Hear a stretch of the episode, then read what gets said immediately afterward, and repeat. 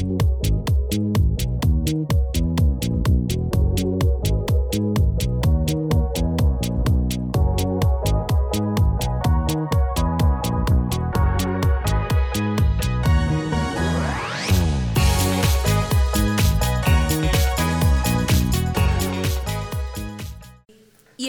contarles que justamente esta semana, principios de esta semana, una pareja que amamos muchísimo, que fuimos a cenar a su casa, nos preguntaban, Alex, Michelle, ¿cómo les ha ido este año? Y yo les dije, puchica, 2019 ha sido un año grosero. Así empezó mi resumen. Ha sido un año grosero. Y qué dicha que dije que este es un año grosero para que el Señor literalmente agarrara hilo de aguja y me cosiera la boca. Porque finalmente me di cuenta que esa percepción de que el año 2019, que ciertamente ha traído pruebas, ciertamente ha traído momentos muy difíciles para muchos de ustedes y para mí, para mi familia los ha traído, ha sido también un año en donde hemos visto la gloria y la mano de Dios. Y que esta percepción que tenía de un año grosero viene de la repetición de patrones que tenemos. Y es que en la historia hay cosas que suelen suceder vez tras vez tras vez y tienden a repetirse porque nosotros los hombres y las mujeres somos animales de costumbres y volvemos a hacer las mismas cosas. Y con mucha frecuencia esas, esas actitudes, esas acciones, esos comportamientos son predecibles, son cíclicos, repetidos y son pecado. ¿O solamente me pasa a mí? Y muchas veces esas actitudes, esos pensamientos, esos comportamientos que tomamos y que se repiten en la historia en distintos momentos, en distintos tiempos, nos esclavizan. Nos hacen presa de esa noción falsa de un tiempo grosero, de que estamos siendo pasados por una mm, por, un molino demasiado fino. Y aquí entonces eh, quiero hablarles un poco de, pensaba cuando escuchaba a Andrés la semana anterior que decía, cómo tenemos que llegar y sacar raíces. Es que nosotros sacamos la raíz, pero nos encanta volver a, sembrarla. Ay, el hijito, ¿verdad? A pesar de que sacamos la raíz, pero volvemos a sembrar el hijito. No, no, eso había que llegar y sacarlo.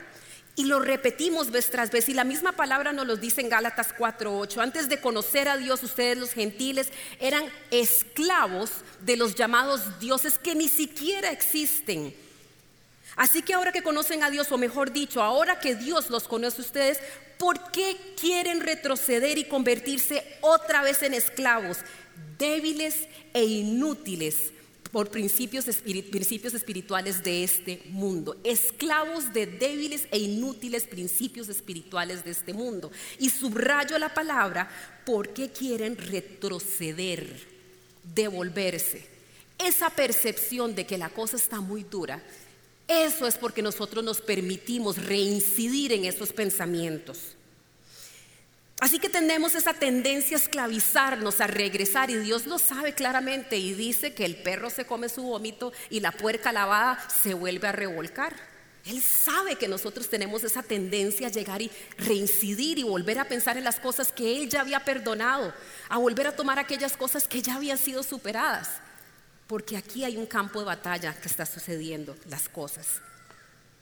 En términos bíblicos, la esclavitud es cualquier cosa que nos controla. Y hay pensamientos, hay actitudes, hay comportamientos a los que regresamos y los revisitamos según nosotros de una manera distinta, pero no, resulta que es esclavitud.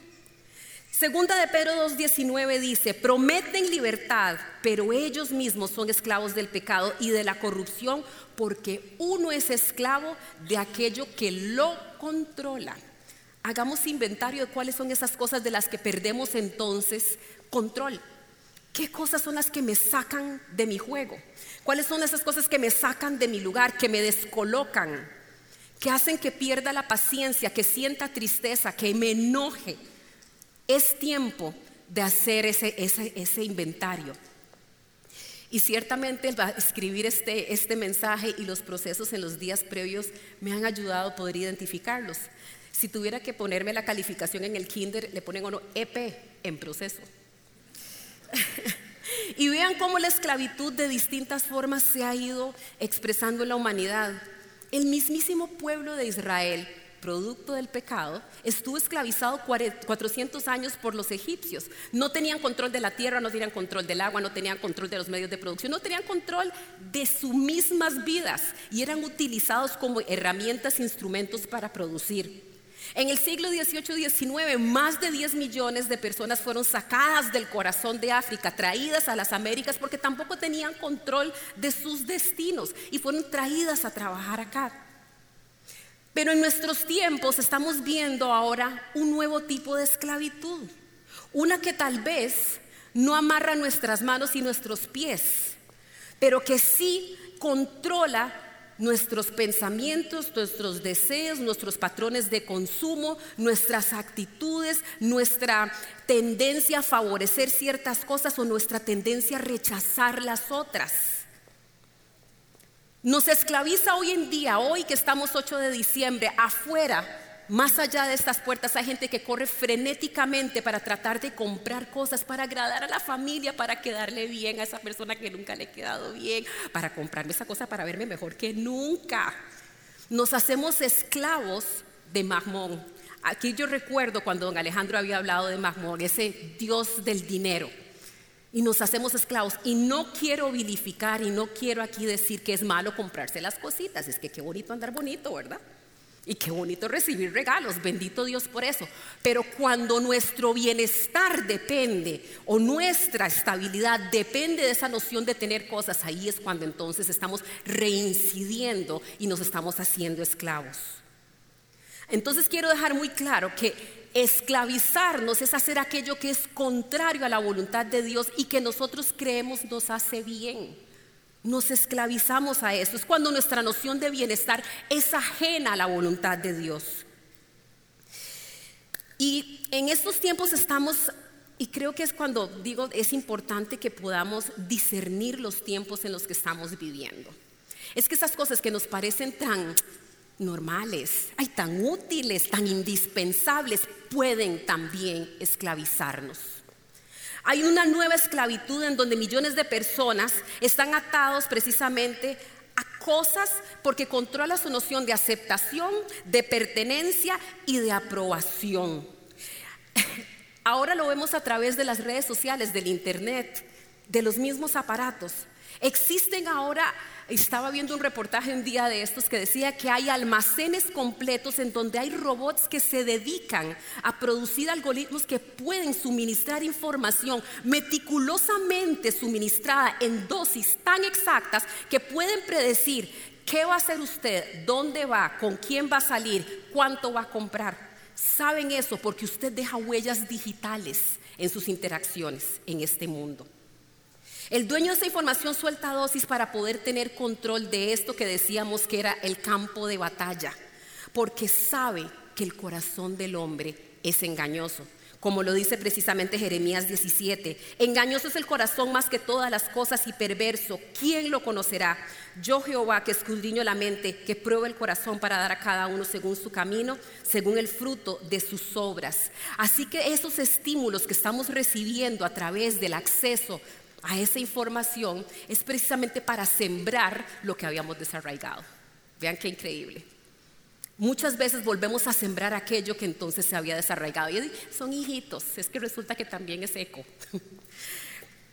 Así que Quisiera decirles que hoy en día las redes sociales, los videojuegos y el Internet son los nuevos parques en donde juegan nuestros niños, son las nuevas plazas públicas en donde debaten los políticos, son las nuevas salas de reuniones en donde se toman decisiones importantísimas, son los lechos en donde personas tienen sexo, son también los lugares en donde las personas se conocen y, y consiguen pareja. Es el mercado donde podemos comprar bienes y servicios. Algunas cosas de esas son buenas, pero cuando nos controlan, ciertamente son cosas que son malas. Nuestras necesidades relacionales se trasladan en buena medida a una pantalla. A esta más grande, la de Andrés era más grande, a otra más grande o a una chiquitita que cabe en la palma de nuestra mano. Nuestras necesidades relacionales se trasladan allí y el, el permanecer allí creando relaciones fuera del vínculo del amor tiene un efecto narcotizante, un efecto que a usted lo controla y es más, usted demanda más, pide más. necesita tener más. Y bueno, sabiendo esto es que nos hemos, nos hemos convertido en una generación, yo diría, cabizbaja. ¿No les ha llamado a usted la atención que vamos a un restaurante y de repente las personas están así? Estamos en una mesa de amigos y de repente todos están revisando algo. Estamos en un concierto y todos están aquí. Podemos estar en la iglesia y podemos estar aquí. Ojalá que sea tomando notas. Podemos entonces elegir pareja, interactuar con las personas, elegir o quitar presidentes a través de las interacciones que tenemos en este lugar. Una generación es cabizbaja cuando un esposo o una esposa, un novio, una novia deja de verle los ojos a su pareja para decirle cuánto la ama, para más bien estar vigilando cuáles son sus movimientos, saber a dónde estuvo, a qué horas llegó, con quién estuvo y saber si vio o no el mensaje, si lo dejó en visto, decía Alex en un mensaje hace algunas semanas. Nos convertimos en una generación cabizbaja que dejó de hablar con franqueza y maquilla la realidad para poder obtener aceptación a través de likes. O dígame si ustedes no han publicado cosas y no dicen, ay, 15 minutos después, ay, mira, ya tengo 5 likes. Y 20 minutos después, ay, mira, tengo 37. Y una hora después tengo 186. Ay, qué lindo. Todo el mundo le encantó cuando llegué y fui a tal lugar. Es una forma de conseguir aceptación. Y no está mal estar allí. El tema es cuando ya creamos esa necesidad. Nos convertimos en una, en una, generación cabizbaja cuando dejamos de desarrollar el vínculo perfecto del amor y la, y la fidelidad para entregarnos al estímulo visual hipersexualizante de la pornografía que deforma esa belleza que Dios creó de la celebración del amor en la sexualidad. Y de repente tenemos generaciones que están saliendo al mundo creyendo que las personas que están allí son nada más un objeto para placer y para mi placer. Eso es lo que nos están haciendo creer. Y más aún, estamos entregando a nuestros propios niños una tablet, un teléfono para mantenerlos tranquilos, el chilindrín del siglo XXI. ¿Qué tal? Yo crecí con la chupeta electrónica, que era el televisor, pero ahora ya nos reinventamos y tenemos el chilindrín del siglo XXI y se mantienen ahí tranquilitos. Y esta semana vi un video tan alarmante de una neuróloga que decía que frente a una pantalla de un teléfono celular, de una tablet o de una computadora, el cerebro de un niño permanece inerte y sus neuronas empiezan a morir porque no está generando procesos creativos. Las neuronas no hacen sinapsis, no se unen para poder crear cosas, porque su, su rol es pasivo, así sea con los juegos educativos. Yo, yo mamá le compré juegos educativos a mis hijos de computadora y yo misma se los ponía pensando que estaba haciendo bien. Sin embargo, el vehículo tiene ese efecto. Fue la forma en la que esta industria fue creciendo y ahora se lo entregamos a los niños. Y decía ella que es el equivalente a un shot de heroína. Nosotros, padres de familia, cuando queremos calmar a nuestros hijos, estamos drogándolos, creando dependencias desde este momento, desde tempranas eh, edades. Vean qué difícil y vean qué em, delicado el admitir entonces que estamos convirtiéndonos en una generación cabizbaja, porque el mundo decidió hundir su mirada en una pantalla y zambullirse allí en lugar de levantar los ojos al cielo y reconocer quién es Dios. Elegimos estar en una pantalla para llegar y pelear y tener discusiones. Yo las tengo todos los días en Twitter. ¿Qué tal? Porque tengo licencia para decir y critico y tiro durísimo. ¿Verdad? Tenemos expresión, por supuesto, maravilloso vehículo de expresión, pero ¿qué cosa? cuando podemos destruir vidas también a partir de eso. Así que tenemos un sentido de propósito, certeza, estatus, aceptación, calma y paz artificial desde estos elementos digitales, que nuevamente no son malos. Este, bendito sea Dios, fue forma de pago por un trabajo que hice este año y lo estoy estrenando con este mensaje. Así que no es malo. No es malo. Quisiera, porque, a ver, no quiero que se diga aquí que en las iglesias decimos que la tecnología es mala, no es maravillosa y ojalá la utilicemos para poder llevar el reino de Dios a los confines de la tierra, para que más personas puedan verla. Estaba leyendo los datos en donde decía las horas de conexión que tienen las personas en el mundo. América Latina tiene los porcentajes más altos, 243 minutos al día. Cuatro horas de nuestro día dedicados allí. Y yo no sé si Costa Rica estaba en ese estudio. Estaban Argentina y Brasil, perdón, Argentina y Colombia entre los más, los de mayor consumo. Cuatro horas al día de nuestro consumo metidos allí en este mundo. Así que sin darnos cuenta nos hemos metido en una nueva era de la esclavitud que muy diferente a las anteriores, antes nos obligaban, nos forzaban, nos raptaban nuestras mentes y nuestros cuerpos para de manera forzosa hacer una actividad. Hoy por hoy la nueva esclavitud, y eso es la sofisticación del engaño del enemigo, nosotros ponemos las manos de manera voluntaria para el consumo. Es que ahora se está colonizando nuestra mente, ya no son nuestros cuerpos, ya no son nuestros pies. El grillete del siglo XXI es su voluntad de dedicar tiempo a aquello que lo desvincula a usted de Dios. Vean la diferencia una diferencia muy delicada en donde usted es seducido a estar aquí permanentemente por algo que puede ser válidamente necesario. Querer comprar algo, el poder informarse, el hacer un pago. Pero ¿cuántas veces usted entra aquí y termina haciendo otra cosa, consumiendo por horas y horas y horas y horas lo que no necesita? Información que no necesita.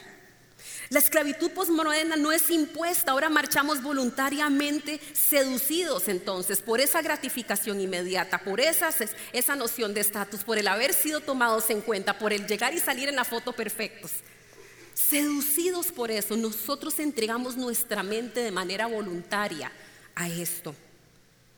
Ahora, no quiero decir que tengamos que salir de las redes sociales y que las redes, el Internet son diabólicas. No, no quiero dar ese mensaje maniqueo desde el púlpito de una iglesia que Dios ha fundado desde el conocimiento. Lo que quiero decir es que no podemos convertirnos nosotros en ovejas electrónicas. En ovejas electrónicas que no son ciertamente las ovejas del buen pastor que todo lo da y que nada necesitan porque el Señor todo los da. La, generación de las ovejas electrónicas son unas que más bien requieren que se les diga para dónde va. Todo lo necesitan, todo lo quieren, todo les surge. Tienen un constante hueco. Esa es la diferencia entre quienes seguimos al buen pastor, ¿verdad? En el que nada nos faltará y quienes estamos siguiendo a rebaños extraños, donde todo nos falta, donde, caramba, hay algo, ¿por qué no me invitaron? ¿Por qué no me tomaron en cuenta? ¿por qué será que esta persona, será que me está dando vuelta? Todo me falta, siempre, siempre hay una duda constante y por eso pasamos demasiado tiempo acá. ¿Cuál es la modalidad de vacío que le genera a usted? Eso lo sabrá usted, no lo, no lo determino yo. Ahora, no se salvan los que no tienen teléfono celular, porque créanme que hay otras pantallas más grandes de 32 pulgadas y que las vendieron bien, bien baratas en el Black Friday que hacen exactamente lo mismo.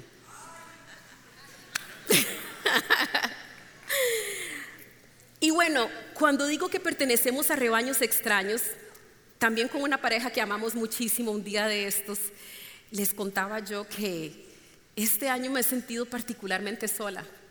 Tengo un marido maravilloso, tengo una familia hermosa. Dios me ha bendecido con muchas cosas, pero me sentía sola y me dolía mucho ver fotografías de gente que se reunían, ex compañeros de trabajo que yo pensaba que eran mis amigos y Michelle no estaba ahí, no había sido tomada en cuenta porque decidí pertenecer a rebaños extraños y desconocer la verdad de Dios. Elegí la fuente incorrecta, la fuente sin agua, como lo califica Pedro, de aquellos que ofrecen libertad, pero no la pueden dar porque siguen siendo esclavos del pecado. Y aquí es cuando el Señor nos hace una propuesta que desafía absolutamente todo lo que conocemos. Él quiere que en lugar de depender de la información, de las predicciones, de, poder entender el mundo desde aquí y desde esto, que dependamos enteramente de Él. Nos han formado para ser personas autosuficientes, para creer que somos capaces de hacer absolutamente todo y que nuestra medida de éxito es el poder yo realizar las cosas. Pero Dios aquí hoy nos está invitando a que tengamos la medida de madurez espiritual para no reincidir en esa esclavitud. Y eso significa depender absolutamente de Él. Y aquí primero de Pedro 2, del 1 al 2 nos dice, por lo tanto, abandonando toda maldad y todo engaño, hipocresía, envidias y calumnia, deseen con ansias la leche pura de la palabra como niños recién nacidos, así por medio de ella crecerán en salvación, ahora que han probado lo bueno que es Él. Como niños recién nacidos no significa que seamos ingenuos. Hay una parte en 1 Corintios 14 que dice, no como, niños en, no como niños en cuanto a la forma de pensar, sino como niños en cuanto a la maldad. Y yo les aseguro que si alguno de ustedes va a la carpa de los niños en este momento y dice tres groserías, algún chiquito se le va a quedar y le va a decir, no diga eso.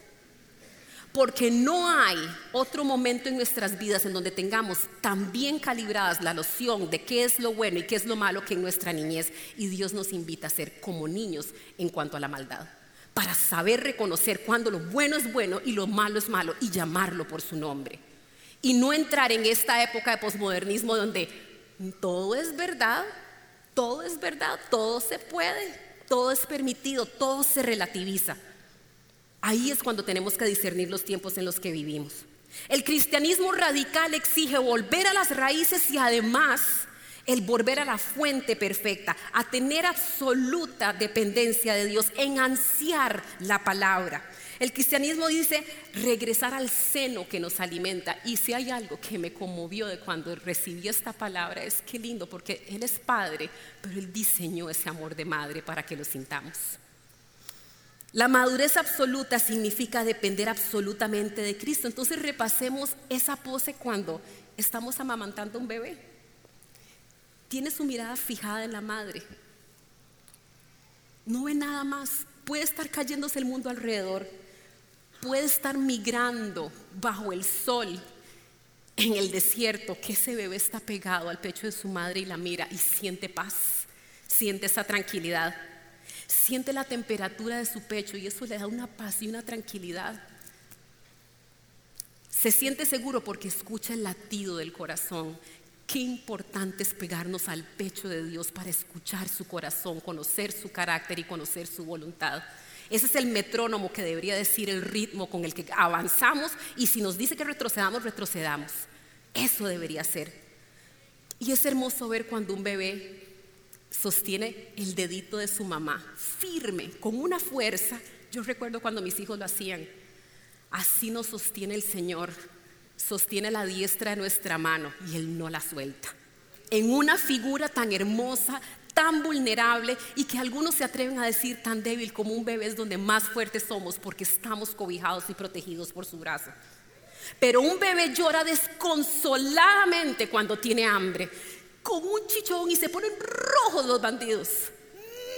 Mm, porque quieren esa leche. Y la palabra dice, deseen con ansias la palabra pura. No nos entretengamos en desear la promoción, el novio, el matrimonio, el hijo, los chunches, el carro, la aceptación de los amigos en estos rebaños extraños. Deseemos la leche pura de la palabra. Eso es lo que hay que desear. Esa es la única licencia en la Biblia en donde usted puede sentir ansiedad. Don Alejandro decía hace algunas, decía la semana eh, tras anterior que uno cuando declara la palabra tiene que hacerlo de manera compulsiva. Eso es lo único que debería controlarnos, el desear la palabra del Señor, no desear las cosas que vienen a raíz de buscarle a Él. Un bebé que está asido al pecho de su madre gana peso crece. ¿Será que estamos escuálidos nosotros porque no estamos teniendo la suficiente exposición de la palabra? Este año tuvimos un año maravilloso porque nos llevó a las raíces, nos recordó cuáles son los fundamentos del Evangelio. Y concluimos no por casualidad y no por casualidad en diciembre hablando de la palabra, la fuente absoluta y más importante.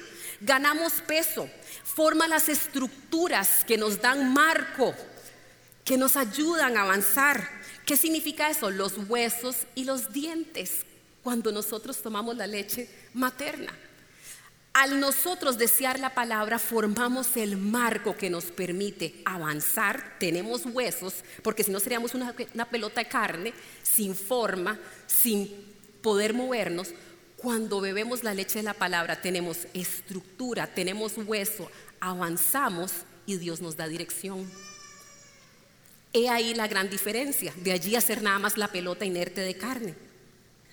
Y el vínculo materno es la fuente más impresionante de reafirmación perdón, física y emocional, para no volver a pasar por esas ideas de qué año más grosero, la gente no se acuerda de mí. Jesucristo no quiere que nosotros nos separemos de Él. Aquí Nela decía, Cristo ya se separó del Padre y sufrió ese dolor tan grande. Cristo no quiere que nosotros nos separemos de Él y por eso dice que alcemos los ojos y que estemos pegados a Él, pegados a la fuente. Y eso significa elegir ver las pruebas desde la esperanza. Eso significa sentir protección en medio del peligro. Eso significa que Dios me adopta como amigo. Ansiar la palabra, ansiar, desear con ansias la palabra, no es, vea, pruébela a ver si le gusta, es desearla, es una decisión. La orden que da primera de Pedro dice, deseen con ansias, no es una opción, es una decisión que ustedes pueden tomar, deseenla con ansias. De lo contrario es el reservarnos esto de volver a caer vez tras vez tras vez y entregar nosotros de manera voluntaria nuestra voluntad a terceros o a cosas que no agradan al Señor. Sin embargo, el ser dependientes de Cristo absolutamente tiene una condición, una condición muy importante, y es el abandonar toda maldad, todo engaño, toda hipocresía, toda envidia y toda calumnia. Abandonar toda maldad significa tener la conciencia de hacer aquello que es recto delante de Dios y no hacer aquello que dice la palabra, que teniendo la libertad fingimos que estamos haciendo cosas buenas cuando estamos haciendo daño. Significa abandonar el engaño, el engaño de ser autosuficientes, porque esos son los estándares nuestros el engaño de crecer en nuestras fuerzas, el engaño de supuestamente tener un marco, porque esto es limitado y es finito. Es abandonar mis conexiones, mis patas, mi conocimiento, mi alcance, mi red de contactos. Eso es el engaño que el mundo nos quiere dar. Abandonar toda hipocresía significa dejar ese maquillaje superficial con el que estamos pintando nuestras vidas y con el que queremos agradar a las personas es que ya es el momento de vernos tal cual somos. Y es también abrirnos a la vulnerabilidad y aceptar la maravillosa verdad que Dios tiene para nuestras vidas. Y si hay algo que yo le doy gracias a Dios infinitas, fue que mi esposo insistió en que nosotros fuéramos a un proceso de consejería. Porque nosotros podemos estar en blend, ser líderes, orar al Señor, y, pero somos seres humanos y necesitamos mostrarnos vulnerables y reconocer cuáles son nuestras falencias. Y aquí uno de los descubrimientos más impresionantes, descubrimiento muy reciente por cierto, fue darme cuenta que yo, que no soy celosa, yo jamás celosa. Chao. El día que ustedes digan que Michelle es celosa, están mintiendo. Pero me di cuenta que cuando Alex llegaba tarde de alguno de estos grupos de apoyo, algo por el estilo, yo estaba chompipada, enojada. O sea, chao eso de que, ay, de seguro anda con alguien. No, no, no, a mí, eso no me pasa por aquí. O sea, Dios a mí me alambró de una manera que a mí eso no me pasa por aquí. Pero estaba enojada porque yo decía, pero ¿por qué no está aquí? Porque hoy es martes y hoy debería ser el día en que sale tempranito, debería estar conmigo. Y me di cuenta que había un voto de soledad. Michelle lo que estaba haciendo era reaccionando con una trompa y de seguro le hacía como una cara de... de va a ver, ¿Ah? Cara de Baber. Esa, esa cara es, peligrosa. La cara de era la reacción de Michelle ante su temor a sentirse sola. Y se lo estaba proyectando a él. Y por el otro lado, entonces la cosa que empezamos a hacer Fue, ¿de dónde viene eso que vos te sentís sola? Entonces ya vino una explicación. Y por el otro lado, ¿por qué el día que vos estás libre y salís temprano, ¿y por qué te vas a tomar café o te vas para otro lado y no estás en la casa? Porque resulta que desde chiquillo él tenía el temor de no tener la aceptación del papá. Entonces vean cómo las raíces que ya habíamos sacado, agarramos los hijitos y los volvemos a sembrar y vieras qué lindas las matecas que salen en el matrimonio. Esas cosas estaban sucediendo en nuestro matrimonio. Como puede suceder en las familias de ustedes, como puede suceder en la relación con sus hijos. Y estamos aprendiendo precisamente, Evelyn y Mauricio, los bendigo, gracias por el trabajo que ustedes hacen con nosotros. Porque entonces empezamos a desenterrar esas raíces y darnos cuenta de cuál es la verdad de Dios. Es que aunque Alex no estuviera, no hay forma de que yo esté sola. No hay forma de que yo esté sola. Y aunque Alex no tuviera esta maravillosa esposa, el Señor ya le dio toda la aceptación que él necesita. Vale que yo no pongo roja.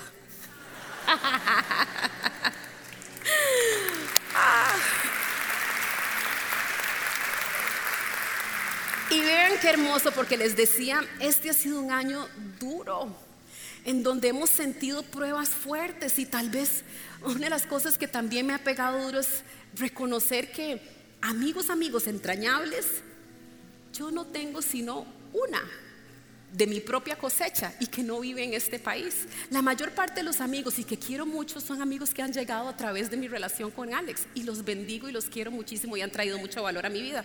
Pero me dio una tristeza saber, ay Señor, no tengo mis amigos y me sentía sola, esclava nuevamente de esa noción de sentirme vacía y cuando visitaba esto y veía las actividades de los otros y ver que yo no era parte de, me detonaba esa soledad.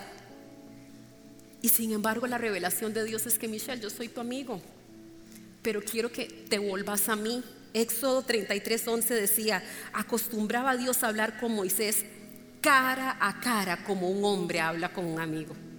Es que Dios no quiere que estemos hundidos aquí, quiere que le veamos cara a cara. Eso es lo que Él anhela en su corazón. Que usted ahora sí desee con ansias esa leche y desee más aún la relación cara a cara con Él.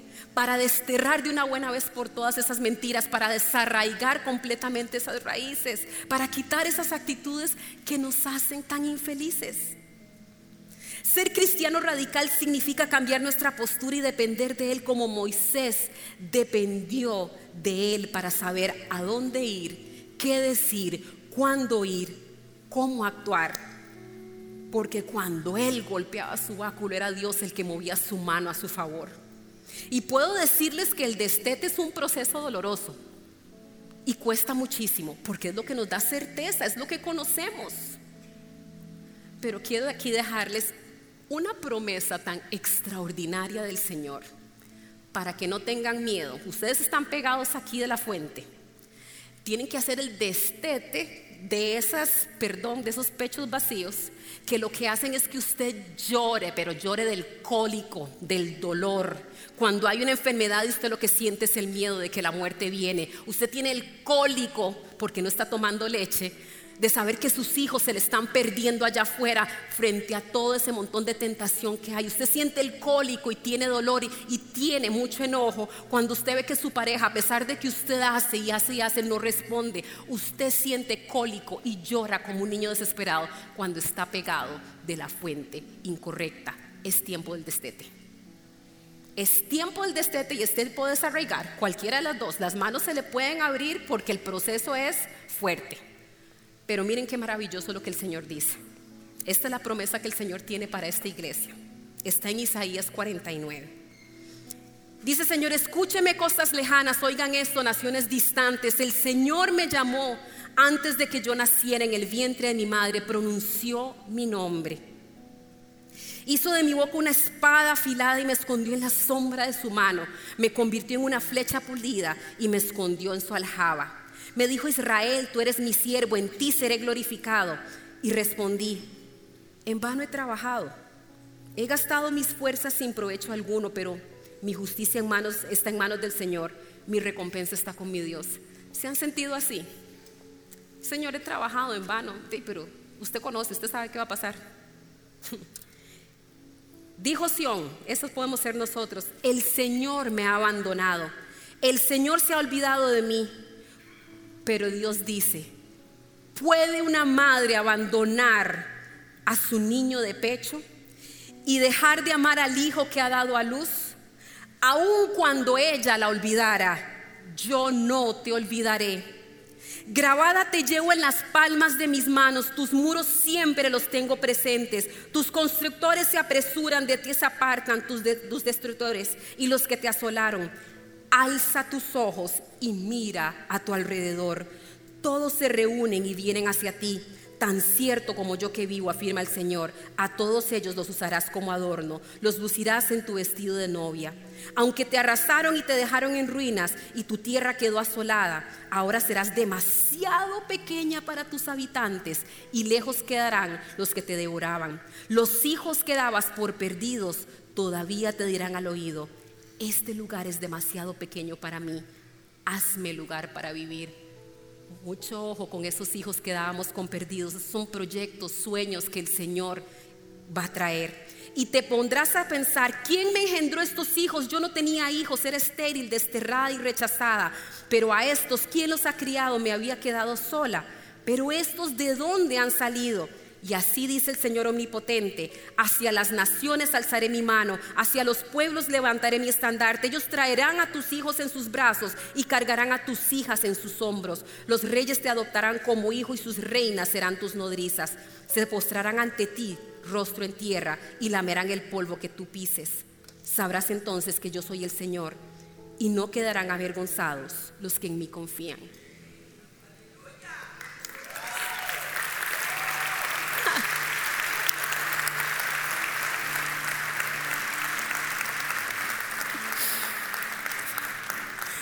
Qué increíble cuando tomamos la radical decisión de beber de la fuente verdadera. De la fuente verdadera que dice, no importa que te hayan dejado abandonado, yo no te olvido.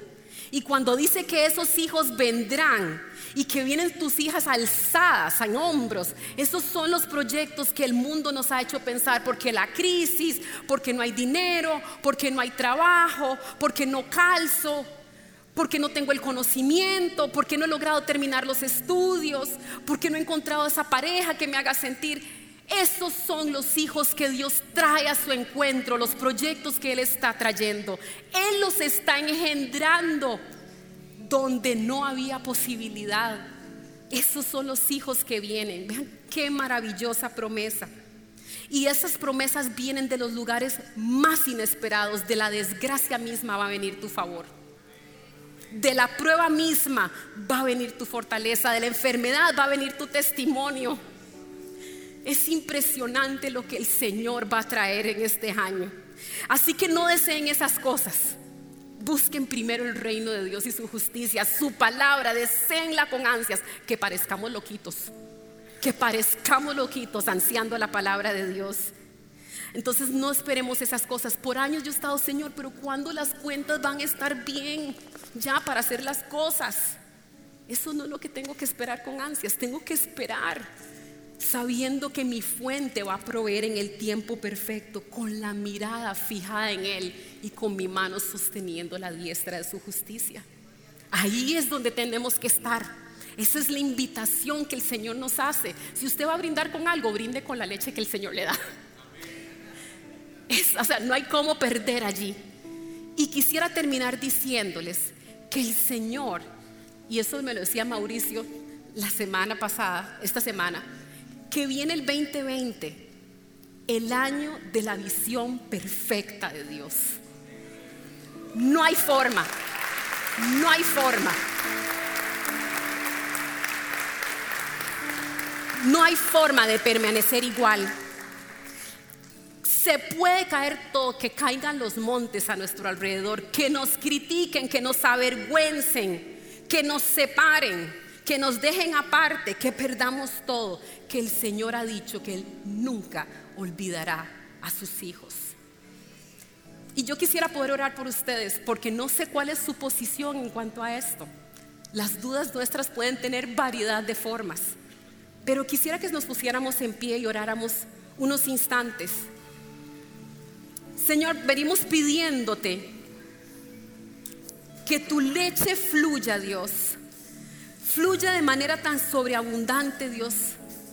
Y que nosotros no podamos saciarnos, más bien queramos más, más, más para fortalecernos, para avanzar más en ti, Señor. Para crecer más en ti, Señor para que ahora sí seamos utilizados en la construcción de tu reino en la tierra, no solamente para satisfacer nuestras necesidades personales. Dios es el tiempo que tú has puesto, Señor, para liberarnos del cautiverio en el que hemos caído sin darnos cuenta, Dios. Renunciamos, Dios, a esos grilletes que sostienen nuestras mentes, nuestros pensamientos, Dios, cosas que vienen de generaciones Cosas que reafirma, Señor, aún algo que puede ser tan bueno como la tecnología, pero que nosotros nos entregamos allí. Y queremos aceptar tu leche perfecta y buena, Señor. Y saber que no hay ninguna fuente mejor que esa, Señor, para crecer. Dios, que venga tu libertad. Y Señor, que podamos escuchar aquí en este púlpito, Dios, el testimonio de tu obra hecha realidad, Señor, en el tiempo que tú tienes previsto. En el nombre precioso de Cristo Jesús. Amén. Esperamos que esta enseñanza haya sido de gran bendición para tu vida. Nos encantaría que hagas clic con nosotros, así que te invitamos a suscribirte en nuestro canal. Además, si tu vida ha sido impactada a través de la Como, nos gustaría muchísimo que nos escribas un mensaje privado a través de nuestras redes sociales. Nos vemos en la Como.